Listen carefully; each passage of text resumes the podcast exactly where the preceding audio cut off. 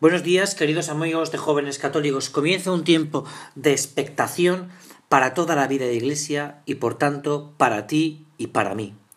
Expectación ante un acontecimiento singular, único, irrepetible, espectacular. No ha habido acontecimiento en la historia más importante que este. La llegada del Hijo de Dios, la encarnación del Hijo de Dios por cada uno de los hombres, un momento de locura, de gran locura del amor de Dios. Y podíamos pensar que este es un tiempo pasado. Y no es así, porque Dios, con su gracia, viene a cada uno de nosotros todos los días.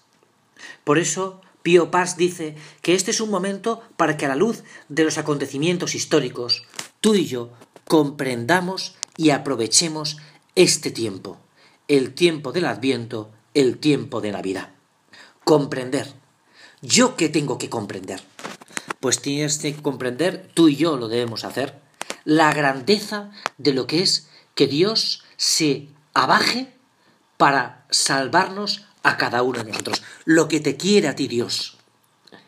Comprender y aprovechar. Una vez que yo comprendo la grandeza del acontecimiento, es cuando lo puedo aprovechar. Aprovechar esa humildad de Dios para salvar a cada uno de los hombres, para salvarme a mí, lo que me quiere Dios. Es el momento de agradecimiento. Y para eso la liturgia, hoy, en este primer domingo, que es el primer hito que pone esa madre y maestra que es la Iglesia por cada uno de nosotros para prepararnos ante este acontecimiento, nos dice una palabra clave. Vigilad. Vigilad. ¿Qué es lo que yo tengo que vigilar? Tengo que vigilar mi casa. Tengo que proteger mi alma para que ese acontecimiento, esa llegada espectacular, única, sea bien recibida. Vigilad que mi alma esté bien preparada, esté limpia.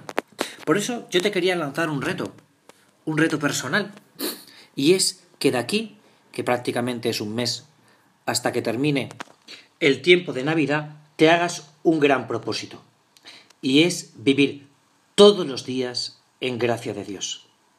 Sin embargo, te quiero lanzar otro pequeño reto, porque estos días son días para acompañar a una gran protagonista del Adviento, a una gran protagonista de la Navidad, a María. Por eso te pido también que te plantees la oportunidad de rezar todos los días de aquí al día 25, es prácticamente un mes, un misterio del rosario ¿Qué son diez Ave Marías y un Padre Nuestro? Para una madre que te quiere con locura, que en estos momentos está nerviosa por el nacimiento del niño que está a punto de llegar, que le queda menos de un mes.